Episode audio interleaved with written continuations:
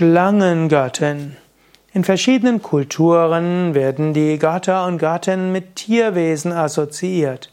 Und so gibt es zum Beispiel auch die, den sogenannten Schlangengott und die Schlangengöttin. In der indischen Mythologie gibt es die sogenannten Nagas und Nagas sind die Schlangengötter und die haben natürlich auch weibliche Aspekte und das ist die Schlangengöttin. Im Yoga-Kontext sprechen wir gerne von der Kundalini als Schlangengöttin. Die Kundalini ist die kosmische Shakti, die kosmische Energie im Menschen.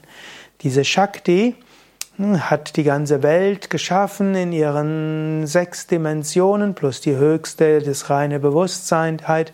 Diese Schlangengöttin oder diese Göttin, diese Shakti strebt danach wieder zurück, um die Welt aufzuheben, aufzulösen, zu Shiva zu kommen. Das ist ein Prozess, der Trillionen von Jahren dauert.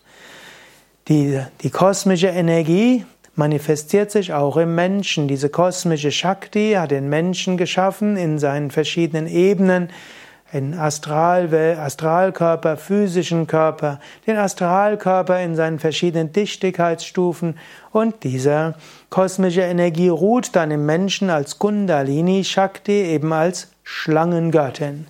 Sie wird manchmal eben auch als Nagini bezeichnet oder Bhujangini, Schlangengöttin.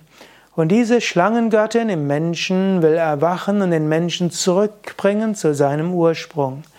Die Schlangengöttin ist die innere Sehnsucht nach Erleuchtung, die innere Sehnsucht nach unendlicher Freude, diese innere Sehnsucht nach Weiterentwicklung und nach äh, höchster Erkenntnis, nach Liebe.